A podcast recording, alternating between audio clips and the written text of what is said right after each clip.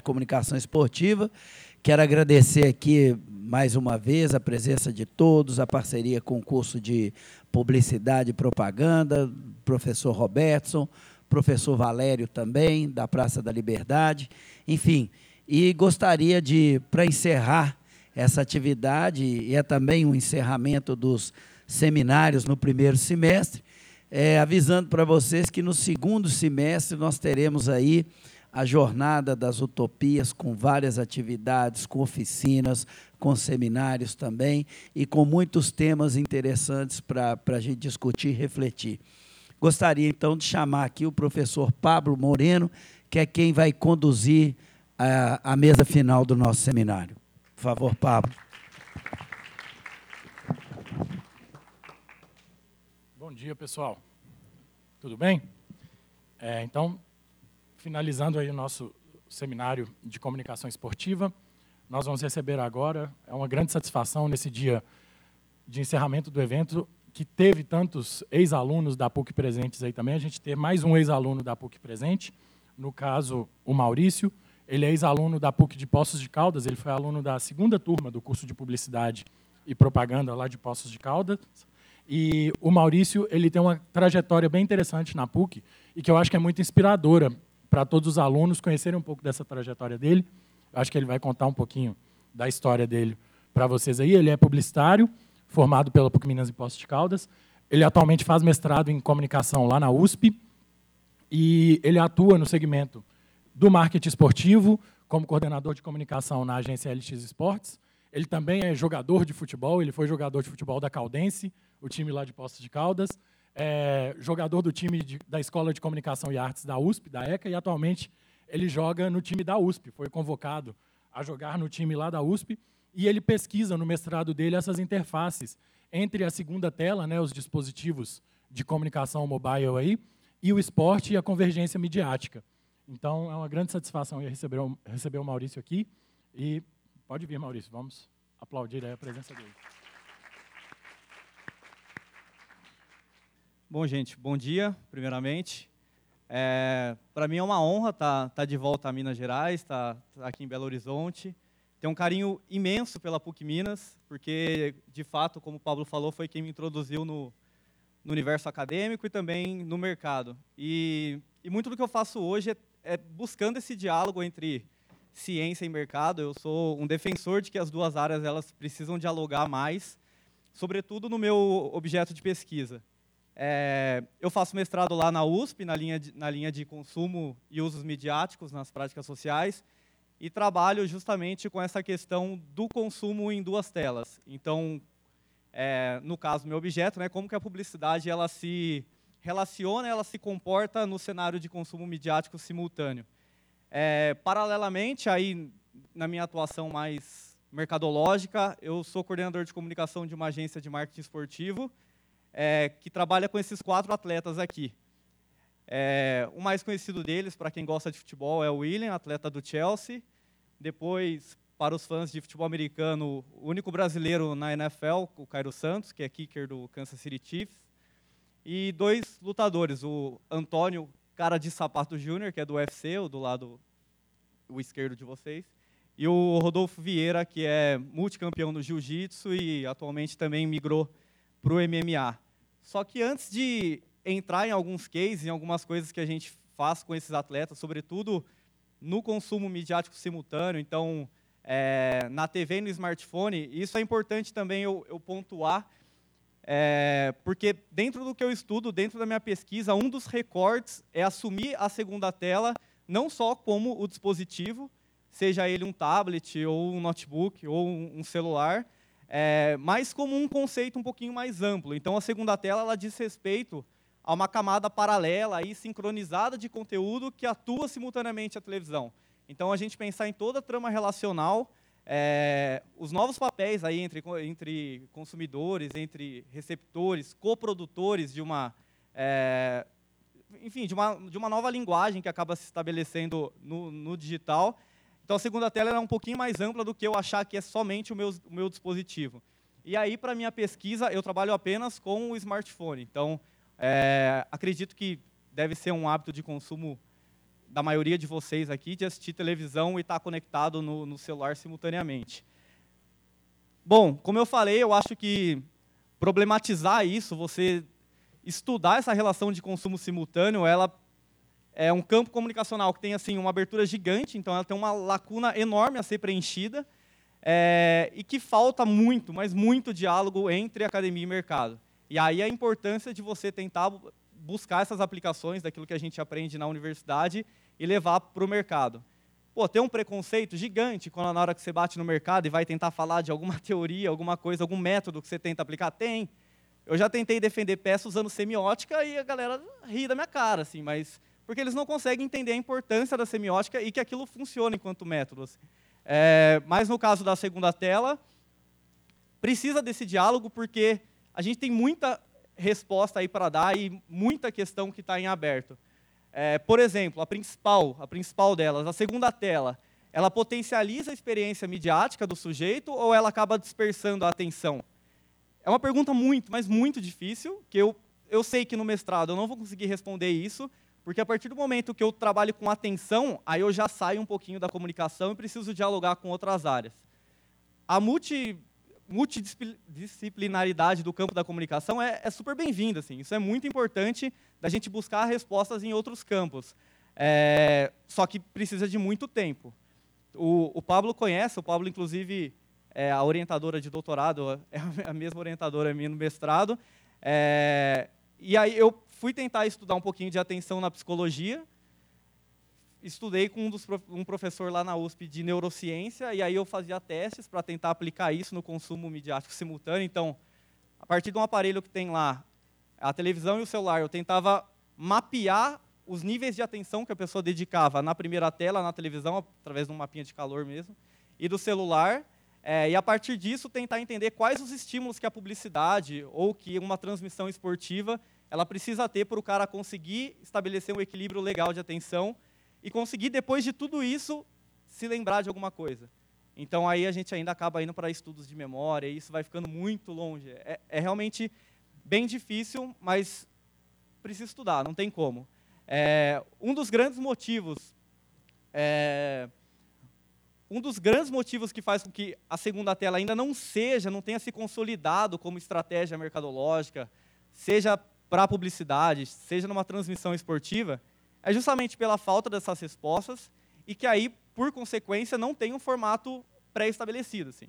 Não tem como eu chegar para um cliente ou para um atleta e falar que eu vou fazer tal ação na segunda tela, que aquilo vai dar certo, que aquilo vai gerar um engajamento absurdo.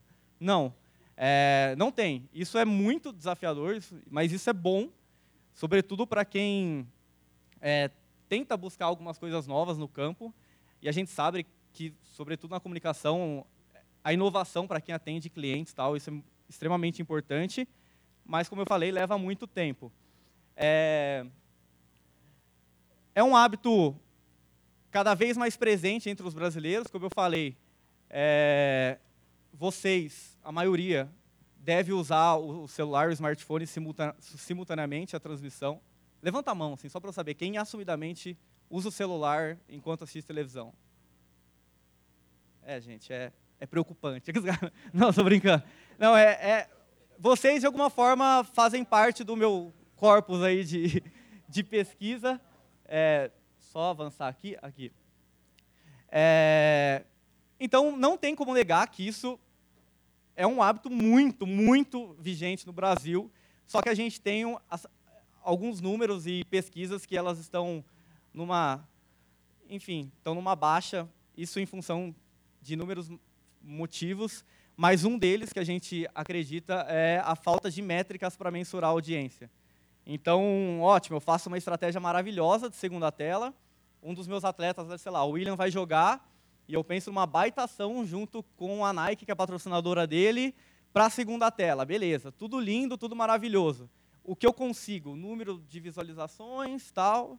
Eu não consigo ter ideia dessa questão da atenção, porque se o cara não, não dedicou atenção ao dispositivo, não serviu de nada. A mensagem, de alguma forma, não foi captada por ele. É, então, assim, são métricas muito rasas e que no mercado isso é vendido como, assim, meu Deus, maravilhoso, 2 milhões de pessoas visualizaram isso. Ok, 2 milhões de pessoas visualizaram, quantos entenderam o que estava ali, quantas pessoas conseguiram se lembrar depois de cinco minutos que aquela ação se refere ao William, que é jogador do Chelsea. Então, é, essa falta de métricas acaba desestimulando um pouco o mercado. E aí as pesquisas também acabaram parando um pouquinho. Assim, entre 2012 e 2015, é, elas ganharam força, porque estava ecoando um, uma tendência americana de segunda tela. Depois disso, assim, realmente abaixou assim, muito. Já conversei com, com a galera do Cantar Bop Media tal, e para eles não é rentável fazer esse tipo de pesquisa. Fica aí um desafio para vocês, enquanto futuros comunicadores, para quem tem interesse em estudar o, o consumo midiático simultâneo. Uma questão importante é a gente assumir o protagonismo na, na, da TV no Brasil.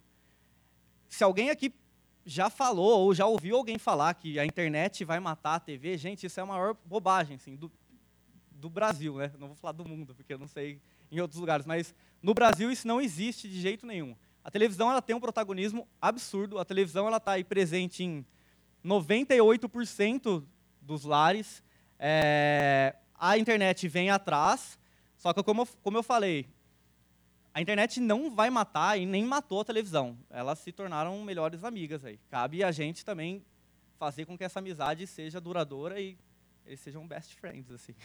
É, mas o número também de na última pesquisa, que é de 2016, de pessoas também que assumem esse esse consumo midiático simultâneo também cresceu e eu tenho certeza que se essa pesquisa fosse aplicada novamente, esse número cresceria novamente. Opa, voltei. Como eu faço agora? Peraí. Bom, é, a televisão ela sempre, sempre favoreceu a interação. O que, que mudou?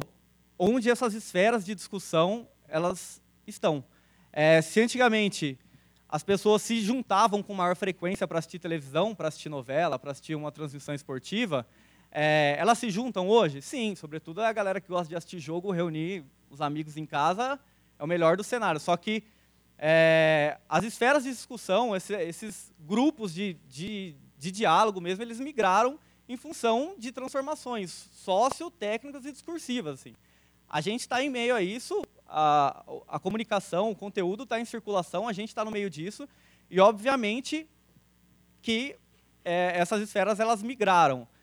Elas saíram de uma questão mais presencial, e, e aí também é, é, bobagem a gente falar que ela saiu de um contexto de consumo coletivo para entrar numa experiência individual, porque é uma experiência individual, eu estar tá no WhatsApp falando sobre um jogo no grupo dos meus amigos, mas também é uma experiência coletiva, isso não tem como a gente é, separar.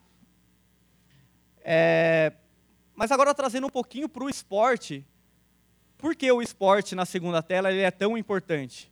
E aí a gente faz um paralelo com o McLuhan aí, para quem gosta de teorias da comunicação.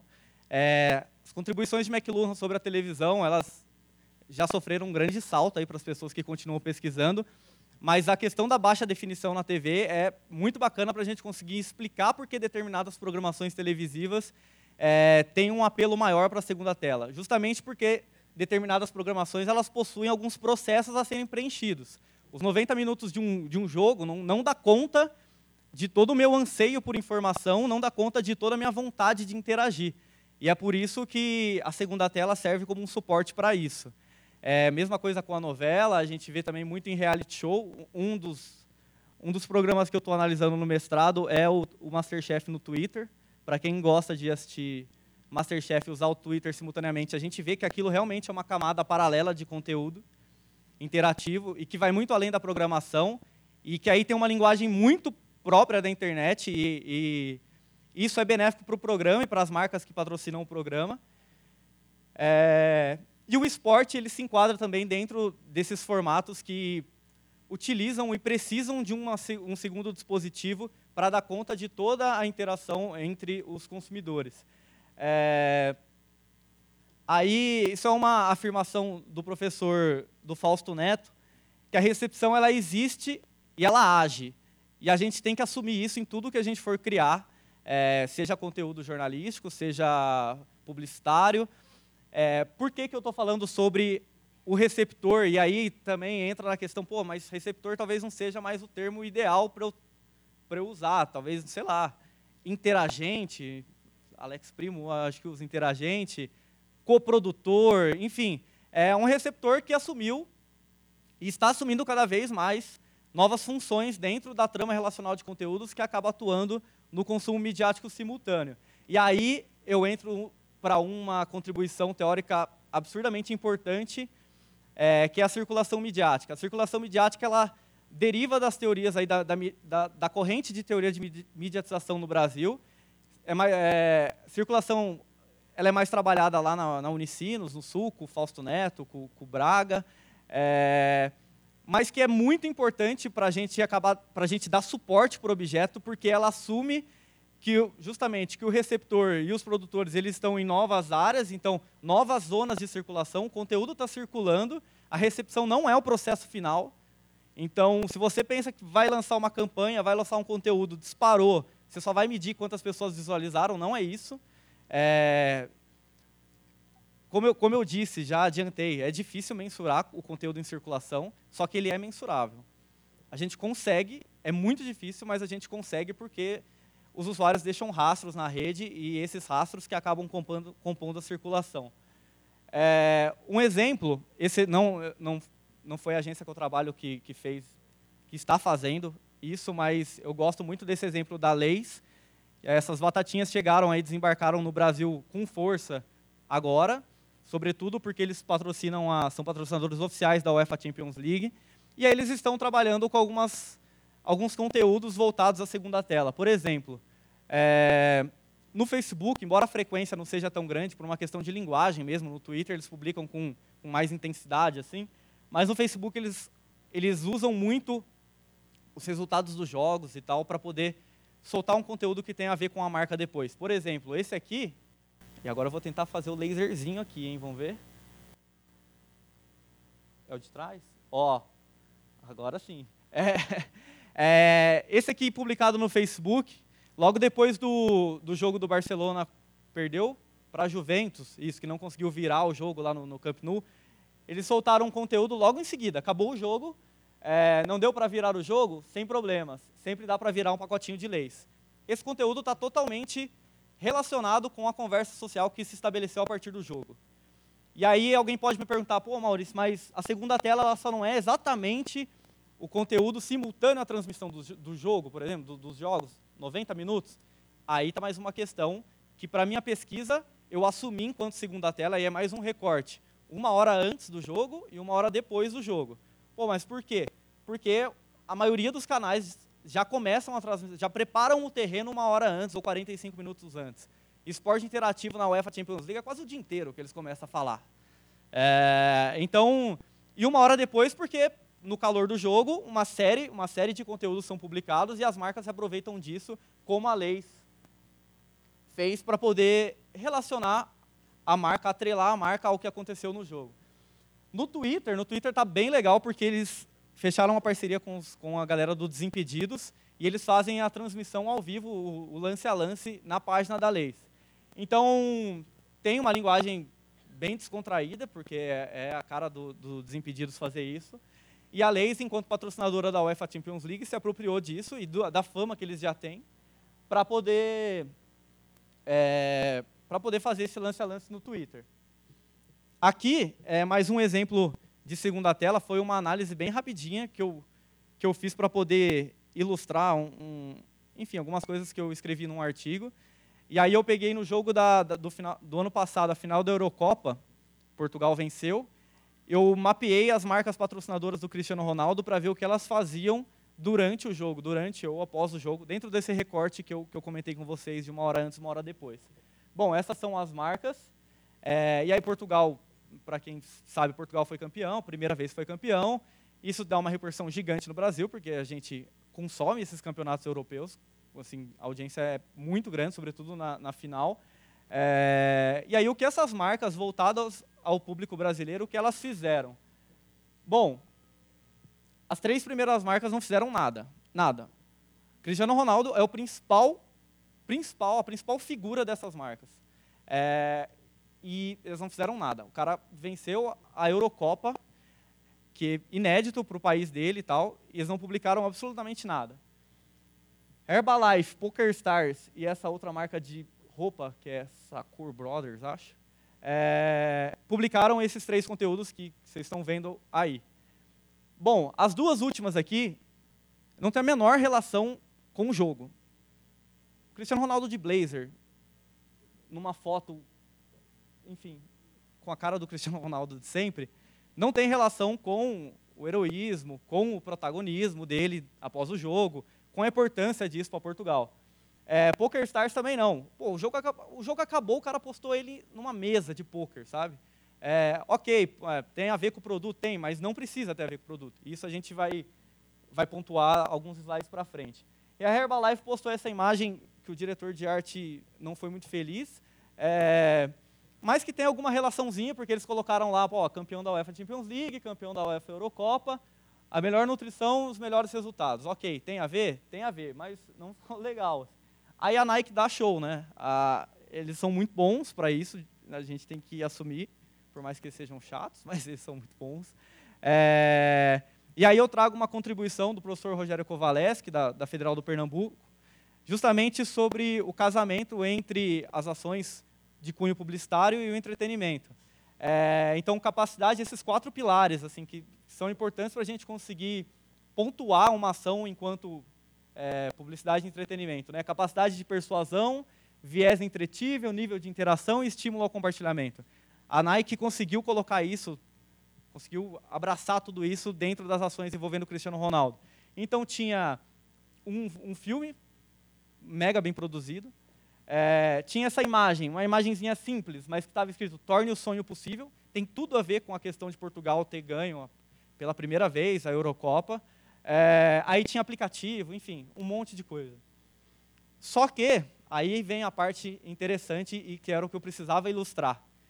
É, eu falei já que o receptor tem um poder absurdo. Sobretudo hoje, que ele domina uma série de ferramentas, uma série aí de, é, enfim, de aparatos para produzir imagem, e que a circulação acaba colocando a gente de frente para isso. A Clear não fez nada, né? Nenhuma publicação da Clear. Aí, a página Legado da Copa, o Legadão, é, eles postaram, logo depois, o Cristiano Ronaldo postou essa foto com a taça, eles postaram essa foto, ele segurando um Clear gigante, e aí o primeiro comentário é o homem que venceu a Eurocopa e venceu a caspa. Então, esse processo de ressignificação, isso está muito atrelado ao que a circulação midiática acaba propiciando aos receptores. Então, o cara tem, ele olha e ele manipula. E aí, essa manipulação da Clear deu mais resultados, e aí pensando em métricas básicas, assim, de likes e blá blá blá, do que as outras três marcas aqui. Herbalife, PokerStars. Não dá para contar com a sorte como a Clear contou. Porque isso, querendo ou não, ajudou para uma questão de memória de marca, ajudou para a lembrança da Clear enquanto patrocinadora do Cristiano Ronaldo, luta contra a caspa, que é um mote que eles usam aí, é, ajudou, mesmo a Clear não fazendo nada. Não dá para contar com isso, com isso, como eu falei, mas isso acontece, para bem ou para mal. É, nesse caso da Clear foi ótimo, e, e isso consegue ilustrar de uma forma exemplar como a circulação midiática coloca marcas e coloca atletas dentro de situações como essa. Bom, é, fiz um panorama assim do, do, que é a segunda tela, algumas contribuições teóricas, alguns caminhos aí para a gente conseguir estudar isso, mas acho que o mais legal para vocês é saber como é trabalhar com atletas, que é a minha função. Bom, é muito difícil, mas muito difícil porque atleta não tem noção da importância de um trabalho de comunicação bem feito. Ah, mas é papel da agência reforçar isso? Claro, a gente faz isso diariamente, mas mesmo assim é difícil. E mesmo assim, eu tenho certeza que eles não vão chegar em um momento que, putz, obrigado, agência, de vocês estarem do meu lado. A não ser que gere uma crise gigante e a gente consiga apagar o fogo com uma baita de uma gestão de crise.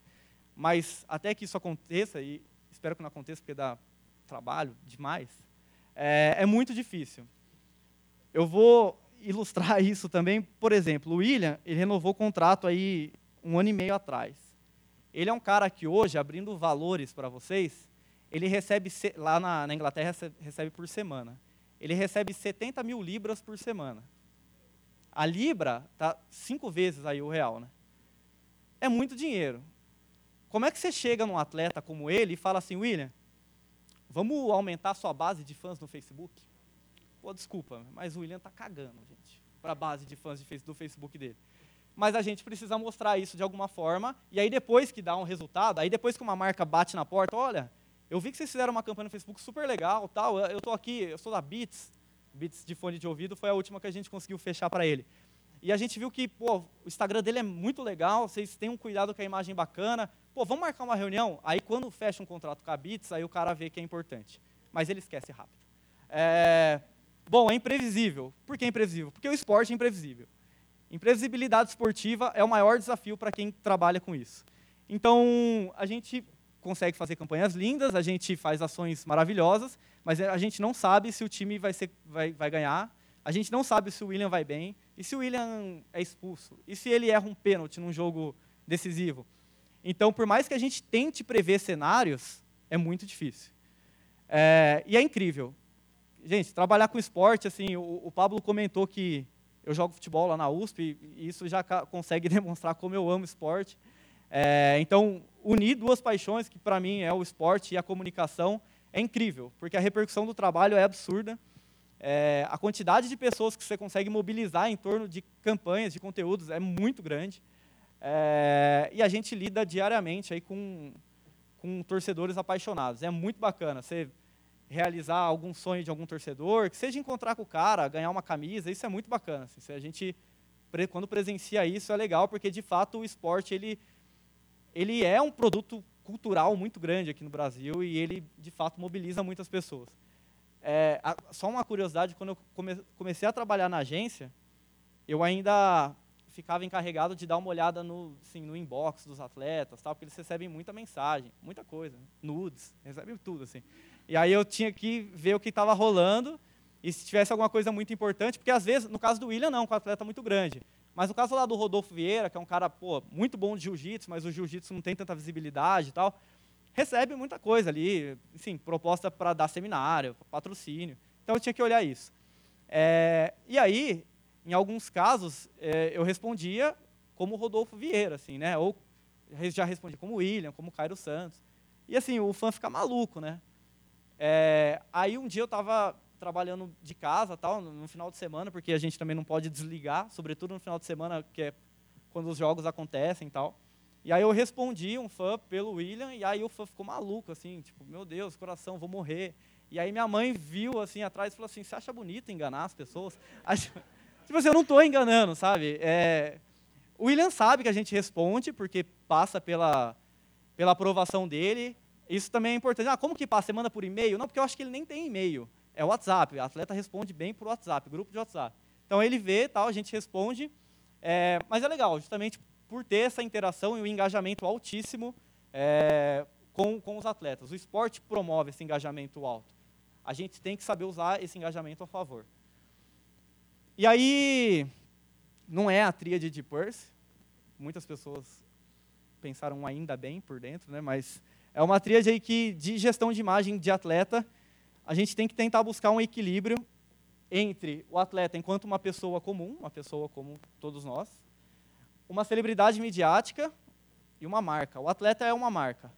É, e, é, e, por isso que é complicado você relacionar o atleta dentro de alguma campanha, dentro de alguma coisa. Tem que tomar muito cuidado, porque enquanto marca, ele é produtor de sentido também. E ele tem um conjunto de significados, um conjunto aí de simbologias envolvida em torno dele, em torno do universo dele.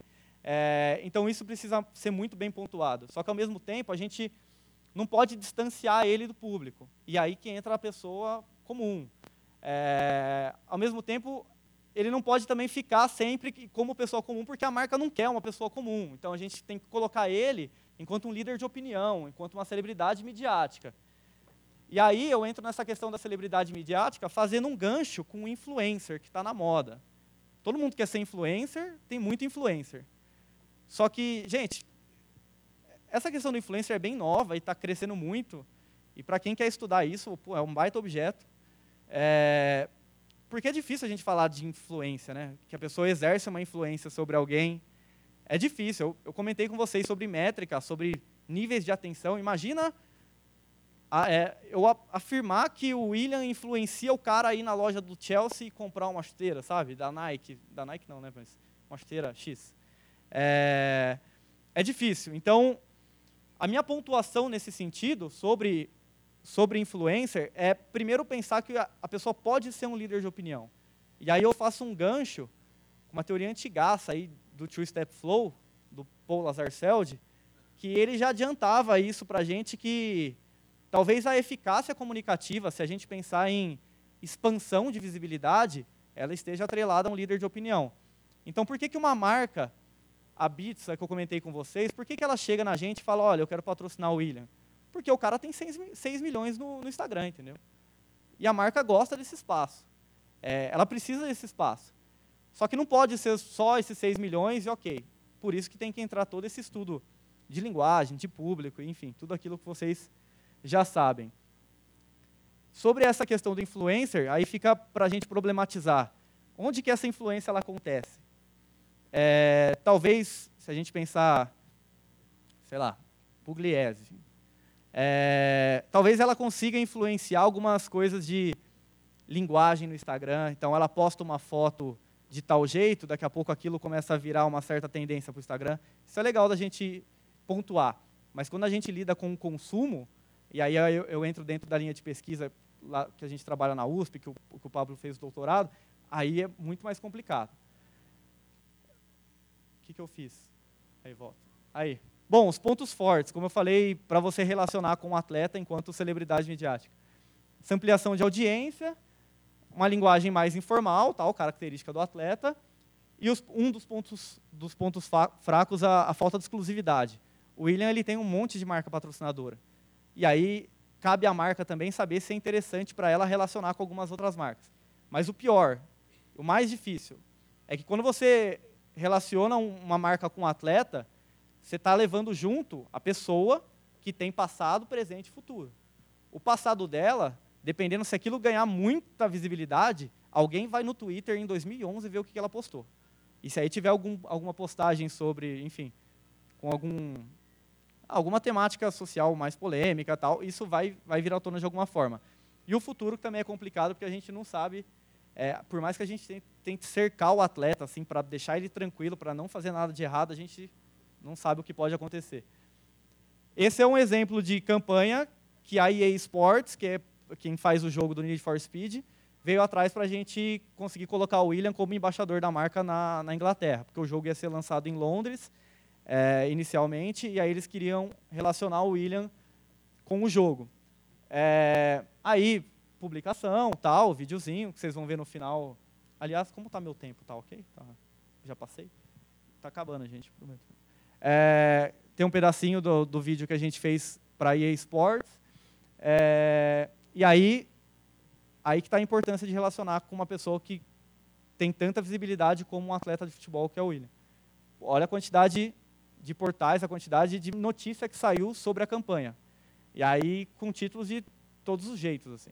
Então a gente consegue alcançar um mercado nacional, um mercado global, justamente porque o cara tem muita visibilidade ele enquanto marca, e aí marca não só na questão de produzir sentido, como produto.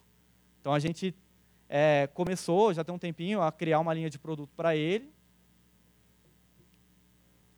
É, e aqui, é, isso eu coloquei como exemplo que o Chelsea foi campeão inglês agora, semana passada, e aí a gente pensou no conteúdo para colocar nas histórias do Instagram dele logo após que o jogo acabasse.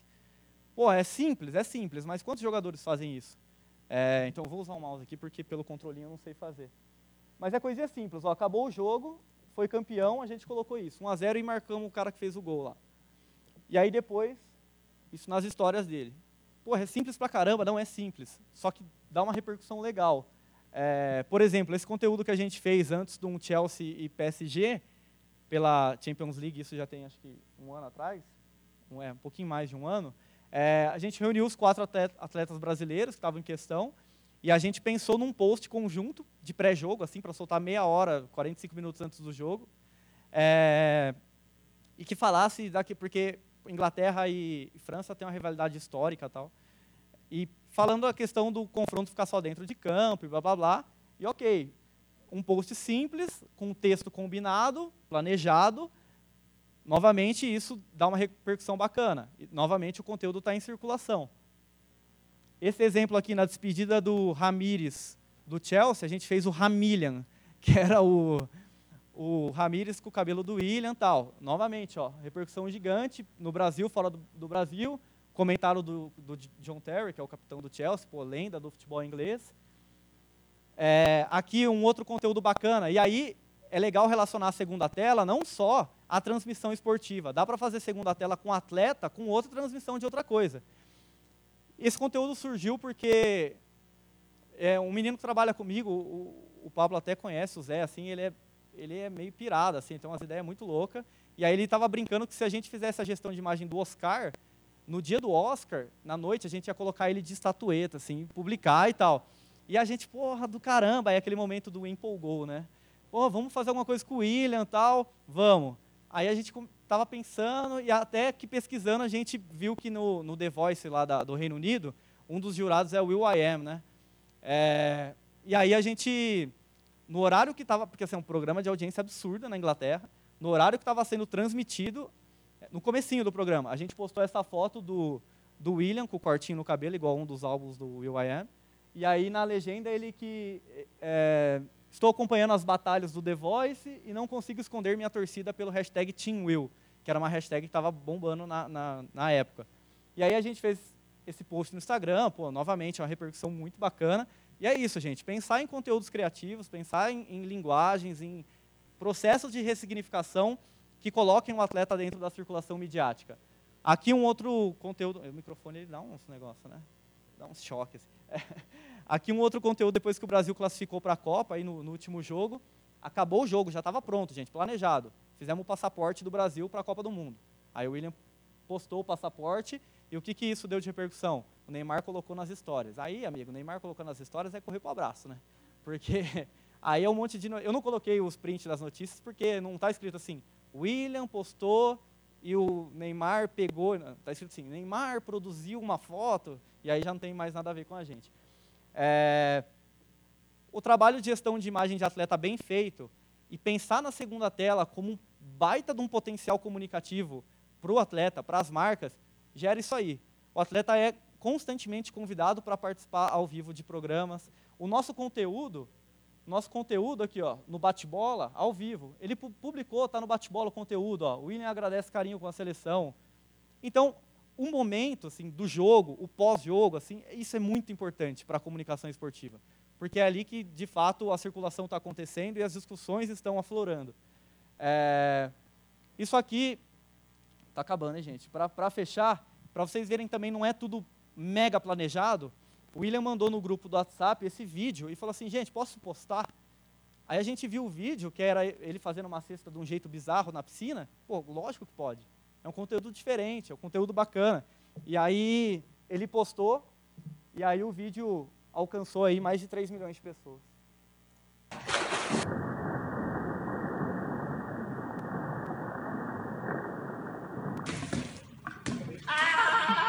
É isso, o vídeo é isso. É, e olha o que o vídeo alcançou. Notícias aí também no mundo todo, porque na legenda a gente teve a ideia de escrever LeBron William James. E aí já demos, pô, já demos título para a galera. William se compara a astro do basquete faz cesta incrível. Pronto. Já fornecemos o título. É, e aí, para não ficar só no William, que é o atleta que eu tenho mais contato, eu vou passar para vocês um vídeo rapidinho do Cairo Santos, aí para os fãs de futebol americano, nos playoffs do, do, da NFL, quando o Kansas City enfrentou os Steelers. Um pouquinho antes do jogo, a gente soltou esse vídeo e aí os fãs ficam malucos, assim, porque, diferentemente do futebol, o fã de futebol americano, o engajamento é muito maior. E o Cairo, por, por ser o único brasileiro, então, pô, eles têm um carinho absurdo com ele.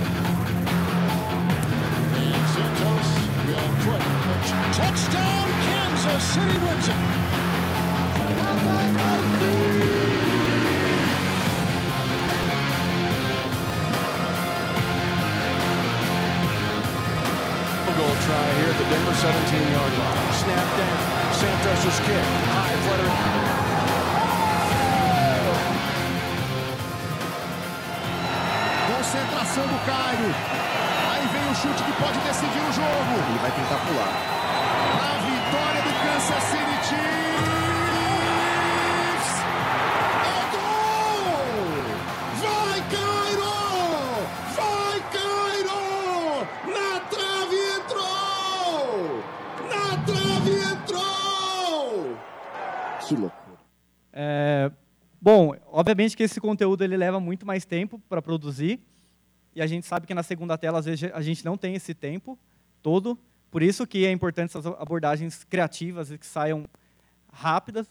É, mas é um conteúdo muito importante e que gerou um- uma repercussão bacana justamente pelo tempo que a gente publicou. A gente não publicou dois dias antes do jogo. A gente publicou 45 minutos, uma hora antes do jogo. É, a narração do Everaldo Marques no, no, no, no fim, da ESPN, a gente marca ele, entra em contato com o pessoal da, da ESPN, eles já repostam, eles já compartilham. Então, assim, tudo bem pensadinho para colocar o atleta num, num patamar de visibilidade alto. É, bom, de tudo que eu falei, o que eu quero deixar bem claro para vocês é que a gente pensar em estratégias de comunicação para a segunda tela no esporte, elas são assim, desafios constantes de pesquisa, de planejamento, de criação, de execução e principalmente de mensuração de audiência, de métrica.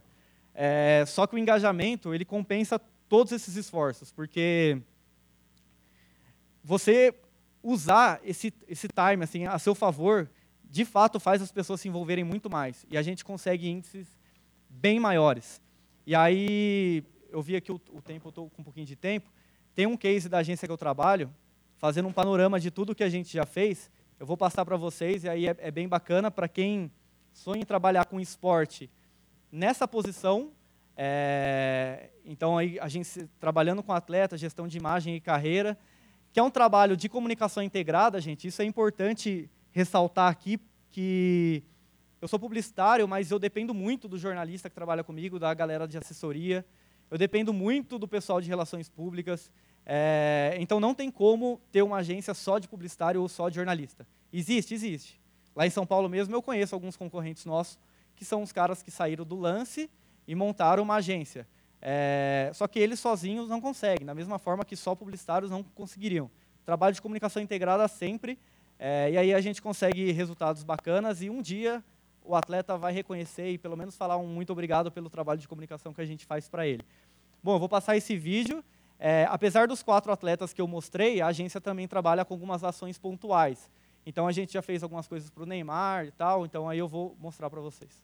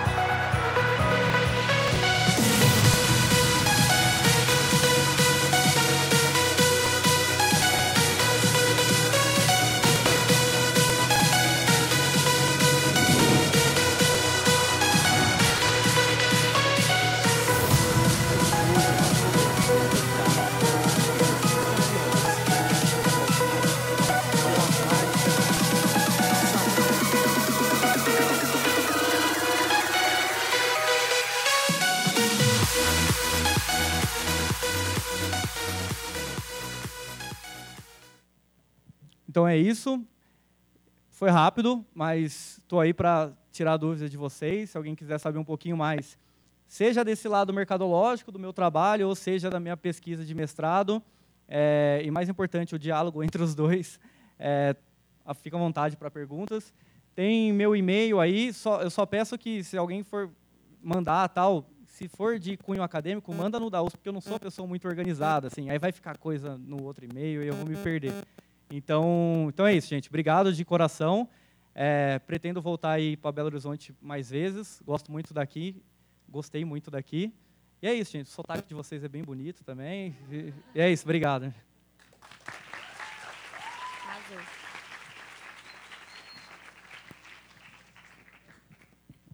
Bom, pessoal, então, agradecer ao Maurício aí pela fala. Eu acho que esse diálogo entre academia e mercado é uma coisa muito importante para a gente refletir a respeito, problematizar, né? E principalmente em publicidade, que a gente ainda tem muito poucos pesquisadores voltados para esse estudo aí dessa relação consumo-academia, né? Então é uma, um ponto de vista definitivamente bastante interessante.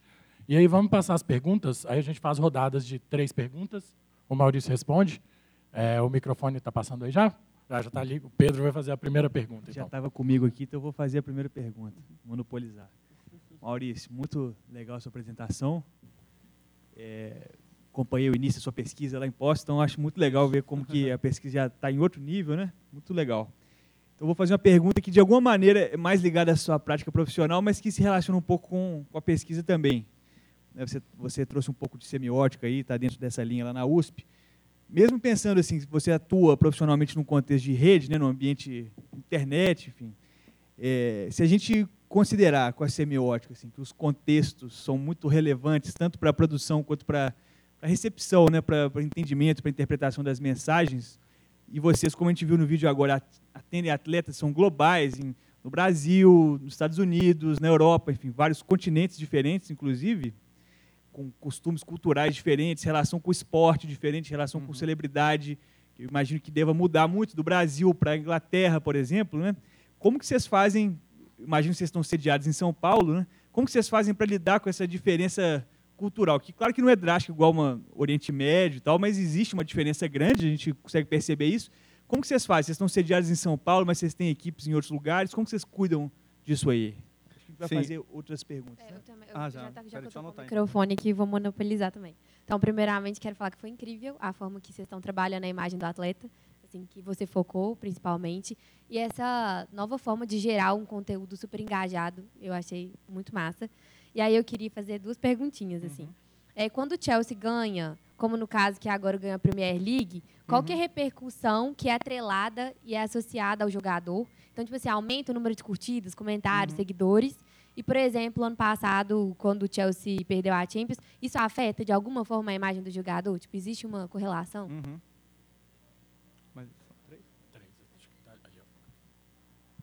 Oi. É, primeiramente, bom dia. É, eu queria fazer uma pergunta mais relacionada com, com a questão do Cairo Santos, porque um pouco do William também. Mas, por exemplo, a NFL é uma liga muito gigantesca.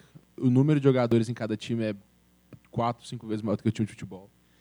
E como é que funciona a relação de vocês, no caso, com os outros jogadores da liga? Porque nos Estados Unidos a questão comercial de cada jogador é gigantesca. Não chega nem perto do que é no Brasil. Uhum. E quais são as limitações que o clube, e lá no caso do, da, da, NFL, a liga coloca para isso ou não tem nenhuma limitação? Legal. Bom, vou, vou responder por ordem. A do Pedro, seguinte, a questão, de fato, essas divergências culturais, elas afetam, é, mas a gente tem que tentar minimizar. Que a gente soluciona esse problema? Não. Mas a gente tenta minimizar.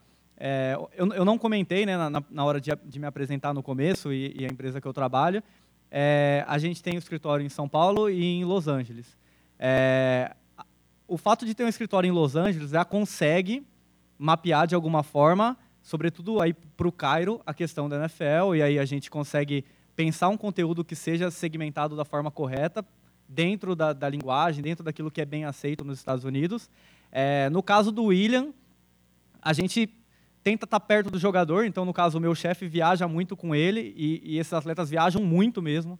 É, e nessas viagens você consegue sentir mais ou menos como é a recepção para o atleta e que, que, está atrelado de alguma forma a, a, a questões culturais. É, outra coisa que a gente tenta fazer, mas aí novamente cai no problema da métrica. É, os conteúdos a gente tenta fazer segmentado então, por exemplo, uma curiosidade: o segundo país que mais curte a fanpage do William no Facebook é o Egito. A gente tem que olhar com carinho para o Egito. Pô, mas por que o Egito? É, um dos motivos, acredito eu, é, é que um dos atletas não está mais no Chelsea, mas era do Chelsea. Pô, era alguma coisa naturalizado, blá blá blá, mas tinha uma relação forte com o Egito e aí o William estava em alta, muitas, enfim, cresceu a base dele no Egito. A gente precisa olhar para isso e a gente já fez conteúdo segmentado para lá. Então a gente sabe que as métricas que estão relacionadas àquele conteúdo é da galera de lá. Então, se foi horrível, pô, então, gente, acho que a linguagem está errada aí. Dá uma olhada no texto, na imagem. É, se foi bom, pô, tá mais ou menos um padrãozinho para a gente seguir.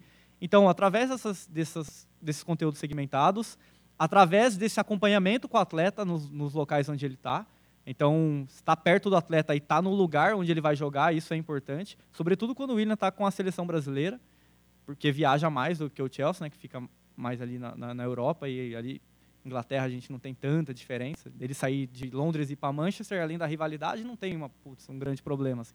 É, mas basicamente é isso. É um baita problema que é, você comentou da semiótica.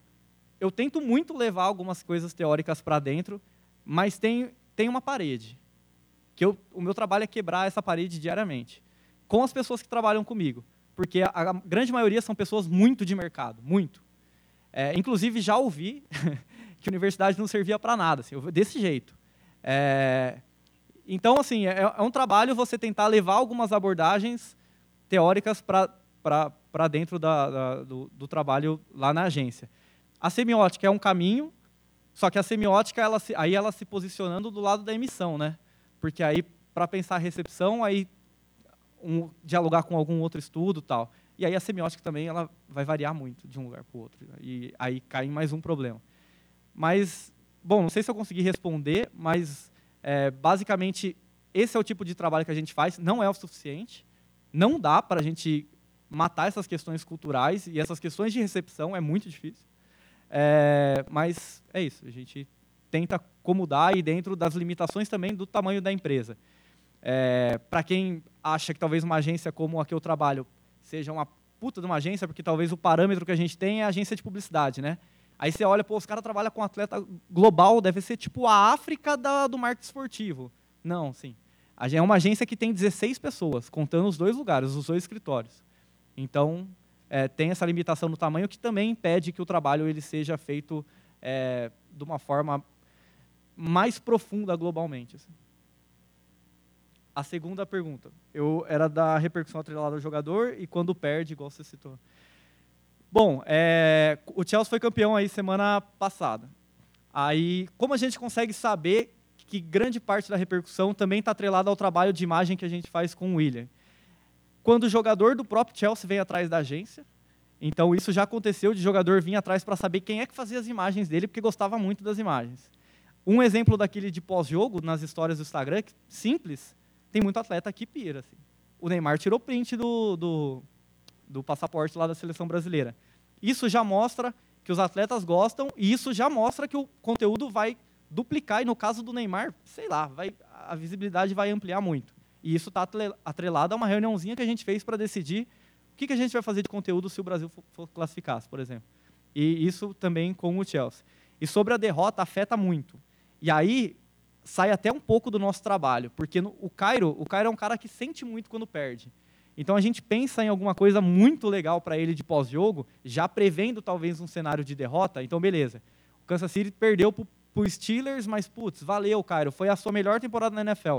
É a terceira temporada seguida que ele é o maior pontuador do time. Então a gente tenta puxar essas, trazer essas coisas à tona e enfim, para fazer um pós-jogo legal mesmo em caso de derrota. Só que ele não quer postar. E aí a gente tem que lidar com essa frustração do atleta.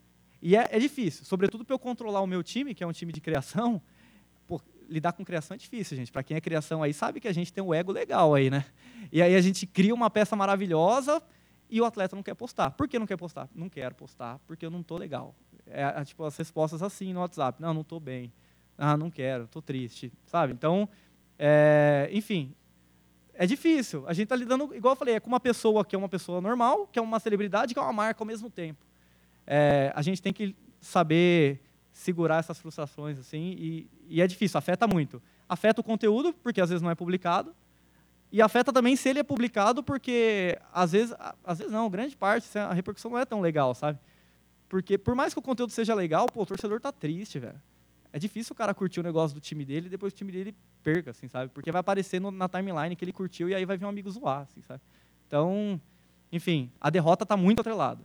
Tudo o que envolve uma partida, uma luta, está muito, muito atrelada ao conteúdo que vai ser publicado depois, à repercussão, à aceitação do atleta ao trabalho de comunicação. E, bom, é isso, acho que eu respondi. E a terceira do, do Cairo é, e a relação lá com os outros jogadores e tal. Cara, o, o cenário com o Cairo é, é legal porque, como eu falei, ele é o único brasileiro na NFL e isso para a gente aqui dá uma repercussão absurda. A gente vai fazer a segunda edição do camp dele em São Paulo, que também assim as inscrições esgotam num tempo recorde, é muito rápido. Mas lá fora, o kicker do time não é um protagonista e está longe de ser isso. O kicker é tipo o goleiro, assim, se a gente trazer para o futebol. Ele pode fazer um trabalho incrível mas se o quarterback lá do time dele acertar um passe que decidiu o jogo, o quarterback é o rei lá, e ele que fez 18 pontos na partida não vai adiantar nada, sabe? É, isso é um, um problema para a gente pensar, é um problema diário de comunicação para a gente pensar, como elevar ele ao nível dos outros, atletas, dos outros atletas. E aí vem a parte da nossa sorte também. A NFL, junto com a gente, a gente conseguiu, depois de muita negociação, ele virou embaixador, do Brasil, é, embaixador da NFL no Brasil. E a NFL dá muito suporte para ele. Tanto que nas páginas da NFL, muito conteúdo segmentado, eles pegam o Cairo tal, e sempre, fica sempre reforçando a imagem do Cairo. E aí uma outra parte boa, incrível na verdade, é que no nosso escritório de Los Angeles, uma das pessoas lá, que é, tipo, é minha chefe, assim, ela saiu da NFL. Ela trabalhou na NFL durante nove anos. É, e aí ela assumiu a, o alto escalão da empresa tal. É, então, ela tem uma abertura absurda lá dentro. Tanto que a gente colocou no Super Bowl, a gente conseguiu levar alguns jornalistas do Torcedores, que é um portal colaborativo, aquele que, tá, que aparece no final. A gente conseguiu levar dois jornalistas e os caras entraram no campo, assim, sabe? Acesso no campo no Super Bowl. Isso é muito difícil, assim, é, é, é muito restrito. Então, através dela, né, ela fazendo essa ponte, a gente consegue posicionar o Cairo num patamar legal, claro que muito distante de um Tom Brady, assim, muito. Mas para o mercado brasileiro, ele está bem cotado, assim, tanto que a gente consegue encaixar ele em um monte de programa, igual vocês, vocês viram no, no videocase. É, mas aí fica o nosso desafio de fazer crescer a, a, o conhecimento dele mesmo lá, a, a, base de fãs dele nos Estados Unidos. Porque, como você falou, um time de futebol americano tem 50 jogadores. A liga tem 32, acho. pô, tem muito jogador. Para ele destacar lá no meio é, é realmente complicado, mas estamos aí, mais um problema diário de comunicação. Claro.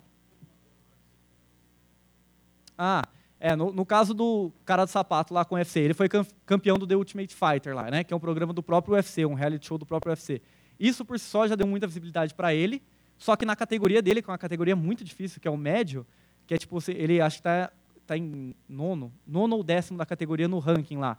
É, a gente é difícil, porque agora eu vou entrar em outra questão. A Reebok entrou e acabou com o UFC, assim, no que diz respeito a marcas. Se alguém aqui gosta da Reebok, trabalha na Reebok, gente, libera pra gente aí, que tá difícil. É, a, ela fechou o UFC.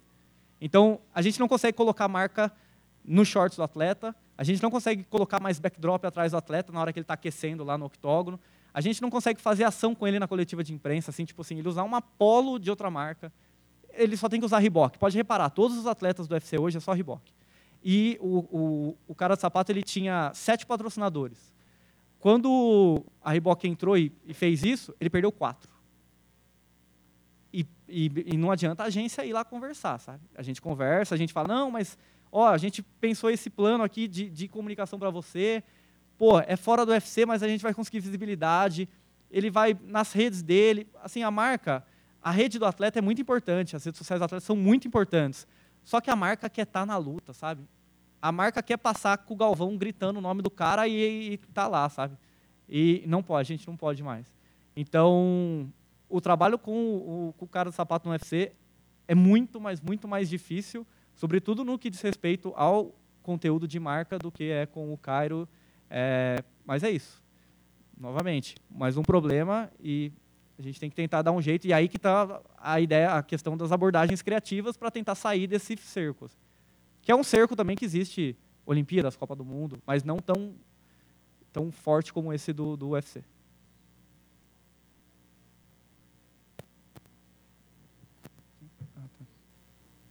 Oi, tudo bem? Eu queria saber, tipo, como reverter a imagem negativa de um atleta. Vamos supor, no Rio, teve aqueles três nadadores que foram pegos mentindo e foi comprovado. Como um publicitário ou um assessor pode reverter a imagem deles? Boa, boa pergunta. Tudo bom, Maurício? Tudo Meu nome é Júnior, sou professora aqui. É legal ver os ex-alunos mostrando toda essa experiência, competência, esse trânsito entre mercado e academia, pesquisa. Uhum. É, então, você falou de comunicação integrada, eu achei legal isso, uhum. porque é uma área que também tanto está na teoria quanto está na prática. Né? Pensar esse modelo aí processual é, que vai para além de, de algumas especialidades. Mas aonde que está a publicidade? Porque então seu, esse trabalho é sobre publicidade, né? Uhum. Então uh, quem ganha o que, como, né? E o que, que é exatamente essa publicidade? Porque eu vejo que tem um ganho para o próprio atleta, tem para a marca, tem para as ligas, para os times, pro, uhum. tem um todo um, um universo aí, né? É, que a publicidade está como você falou, às vezes entra uma marca e fecha. Como é, como é que é essa questão da publicidade aí uhum. dentro desse trabalho específico que vocês fazem? Legal. É, tudo bem? Eu queria saber, é, pensando o atleta como uma marca, eu queria saber se tipo assim todo atleta é considerado um influenciador e como que a publicidade pode atuar nisso. Eu não, eu não entendi o final. Ah, tá. Bom, é... tem mais? Mais algum? Ah, sim. A, a primeira sobre gestão de, de crise. É o trabalho mais difícil. Se disparadamente, para fazer com o atleta a gestão de crise. É, a, na universidade a gente aprende principalmente em comunicação organizacional e tal, mas vamos projetar isso para o cenário de atleta e de tudo que eu falei. É muito difícil. O caso do atleta do, do Ryan Lost nas Olimpíadas é um caso bacana porque, inclusive, eu levei esse caso e o caso do Tiger Woods também. Vocês sabem do Tiger Woods, do, do cara do golfe? Que ele descobriram que ele, tinha, ele, ele era casado e tinha mais umas sete mulheres. Assim, era um negócio meio bizarro. E aí descobriram isso. É, e aí envolve perca de patrocínio, envolve uma série de posicionamento de marca. E aí esses dois exemplos eu levei lá na USP para a disciplina que eu estou lecionando lá, é, ah, num programa que tem lá de, de estágio em é, em aperfeiçoamento pedagógico e tal. E aí eu levei para os alunos justamente esses dois casos para a gente analisar como fazer um trabalho de gestão de, de crise a partir disso. Bom, primeiro, no caso do Ryan Lost, que inventou né, uma mentira de, de enfim, é, e prejudicou a imagem do Rio. E aí a mentira dele atingiu a cidade que ele estava, atingiu a população brasileira como um todo. Pô, a imagem do cara sujou de uma maneira bizarra. Assim. É, não sei quem trabalha com ele, mas a, a, é difícil você falar que medida tomar. É, mas assim, gente, é difícil pensar agora. A gente precisaria de uma reunião grande para decidir o que fazer com o Ryan Lost. Mas, de fato, o trabalho de gestão de crise ele envolve uma série de coisas para você tentar mostrar é, que aquilo foi um momento de deslize do, do atleta e que aquilo estava atrelado com outras coisas e, e que é, o público não pode resumir o atleta naquele ato. Assim. É o que a gente tenta fazer com, com um, dos, um dos nossos atletas, se isso acontece. Eu vou trazer um exemplo de casa para ficar melhor, para ilustrar. A gente tinha o Luiz Fabiano, que hoje é atleta do Vasco e estava no São Paulo. É, ele é uma pessoa muito boa, só que ele entra dentro de campo, ele se transforma, assim, ele vira um monstro. É, e aí, numa eliminação do São Paulo aqui na Libertadores para o Cruzeiro, recente aí, a última, é, ele desembarcou lá em São Paulo e falou que, como é a declaração dele? Nossa, mas foi, foi assim, para uns 10 microfones de uma vez, que, eu não lembro, velho. Ah, ele falou com essa, com essa palavra, ele falou assim, que os mesmos idiotas que criticam ele aplaudem no dia seguinte. Idiotas, assim, falou idiota.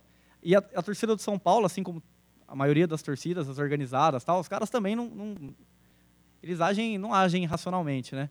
É, e aí foi um absurdo, assim, porque isso tomou uma repercussão enorme, saiu em diversos veículos e tal. O que, que a gente fez? Além de nota e tudo mais, essas coisas básicas, o patrocinador dele na época era a Puma, aí a gente conversou com a Puma e a gente fez um evento grande com a Puma, que aí era uma tarde de autógrafo, aí era a versão Luiz Fabiano Família, assim, sabe? Aí ele pega a criança no colo e tira foto com a criança no colo, e abraça as pessoas, e dá chuteira, camisa e blá blá blá. Tem que fazer isso, porque aí a mesma ação da Puma, depois de, não sei, foi uns 20 dias, saiu depois de 20 dias, a gente aguentando a bomba estourar na cabeça do atleta, 20 dias saiu essa ação que a gente fez com ele. E aí, também saiu em diversos portais, a gente consegue amenizar um pouquinho. Mais uma questão, a gente consegue acabar com a crise e fazer o Luiz Fabiano virar um, um menino bonzinho? Não, mas a gente consegue apagar o fogo, pelo menos momentaneamente, até que ele faça algo parecido. Agora a gente não trabalha mais com ele, então acabou. é, a segunda pergunta, espera aí que eu não anotei aqui, foi da publicidade, isso. Bom, é, onde está a publicidade no trabalho que a gente faz com atletas? Está nesse relacionamento com as marcas e aí a agência dialoga constantemente com as agências de publicidade. Então, a gente imaginar que na hora que a gente fechou, por exemplo, é, a Tigre com o Cairo Santos para uma convenção da Tigre, a agência que tem a conta da Tigre fica num trabalho casado assim com, com a agência de marketing esportivo. A gente leva um, o conhecimento do atleta e do que o atleta pode fazer, então eles queriam que o Cairo desse uma palestra, porque a Tigre fez uma convenção gigante para funcionário, e aí o tema da convenção era alguma coisa de tipo, ah, é, vamos, não lembro, destruir os concorrentes tal, e era tudo enfeitado de futebol americano, e ele tinha que dar uma palestra sobre superação, blá, e blá, blá, blá. Assim. E aí, é, enfim, o Cairo consegue fazer isso? Consegue. Então, a gente entra com o conhecimento do lado do atleta, e eles entram com o que eles acham melhor para a marca. E aí a gente sugere e tal, e aí tem que ter esse equilíbrio. Do lado da minha pesquisa, e aí trazendo para o lado acadêmico, onde entra a publicidade? Em tudo. Porque a minha pesquisa de mestrado não é a segunda tela no esporte. A minha pesquisa de mestrado é a publicidade brasileira na segunda tela. Entendeu? Então aí eu analiso é, as marcas que patrocinam a, a UEFA Champions League. Então a Leis, por exemplo, é uma das marcas que eu estou analisando, junto com a Heineken, junto com algumas marcas. O que eles fazem em segunda tela, analiso o Masterchef e tal. Então aí é a publicidade brasileira e aí, é, trabalhando a segunda tela com uma expressividade marcada, assim, sabe? Então, é nesse, nesse momento que ela entra. E a terceira pergunta era ali em cima, dos influenciadores. So, aí é aquela, aquela questão que eu já levantei a bola, de... É difícil a gente falar em influência, né? E aí o digital influencer caiu na moda, e muitos, só porque tem 10 mil seguidores no Instagram, se consideram digital influencer, digital influencer. E só porque recebe uma meia dúzia de produto em casa e posta aquilo nas histórias do Instagram, que ninguém vê, porque todo mundo fica assim no celular, não sabe nem o que, que é, aí a pessoa fala que ela influenciou por, no consumo. Gente, o consumo tem tanta coisa atrelada ao consumo, questão cultural, é, questão de transformação mesmo da, da atualidade, assim, questão de linguagem, questão de dispositivo, é muita coisa que influencia, influencia o consumo. Não dá para atrelar isso a uma pessoa que tem 10 mil seguidores no, no Instagram. E se a gente pegar uma digital influencer gigante, então vamos pegar uma Camila Coutinho aí, Camila Coelho, tem, tem as duas Camilas aí, é, elas conseguem influenciar, não sei, eu não, estudo, não pesquiso elas, mas eu não consigo afirmar também se elas conseguem influenciar na compra, assim. Acredito que talvez sim, mas não que toda a repercussão, talvez um produto que saiu e que estourou de venda esteja atrelado àquela ação. Não. né? Exato. E, e, e, a marca tem. Pô, a marca. Quanto tempo que leva uma marca para conseguir se consolidar no mercado e conseguir gerar uma imagem bacana? E aí, na hora que vende para caramba, a culpa é do influencer que postou? Não, o influencer é só uma pecinha. Só uma pecinha na estratégia de comunicação. É, a gente, na agência, já, a gente já fez alguns trabalhos com influenciadores de fitness tal, que até passou aí. É, postam direto, só que, gente, é, eles têm muita gente, muita audiência, ajudam, mas não são, é, não, não, a totalidade aí não está atrelada a eles. Até porque eles também, eles postam a marca que a gente fez ação com eles, dá 50 minutos tem outra marca aparecendo lá. Então, é, é difícil. E se todo atleta pode ser um influenciador, pode, desde que um trabalho de gestão de imagem ele esteja bem cercado no atleta e que isso seja muito bem executado. E que esses níveis de influência sejam conhecidos. E onde eles acontecem. Se, se o, o, no caso do William, se no caso do Caio, eles influenciam na venda de camisa, por exemplo, o Chelsea eh, lança uma estatística que na Chelsea Store, lá do, do Stamford Bridge do, está, do estádio, a camisa do William é a mais vendida no mês de agosto. A gente consegue pesquisar se isso tá, tem a ver com o nosso trabalho. E aí a gente consegue falar se, se teve influência. Esse é um, é um, é um, cenário que a gente consegue é, falar que sim, o, o William foi um influenciador em determinado momento. Que ele é sempre um influencer e tal e um líder de opinião, não. Bom, pessoal, é, nosso tempo está encerrando aqui, então queria agradecer novamente a presença do Maurício aí, o conhecimento compartilhado. É, o, vai fazer alguma fala agora, é, senhor? Tá. Então, eu queria agradecer também em nome dos coordenadores de jornalismo, publicidade, o Valério, o Écio, o Robertson, a presença de vocês aí, a oportunidade de realização desse seminário. Espero que tenha sido um momento muito produtivo para todos e agradecer a presença de vocês aí. Um abraço, pessoal. Obrigado.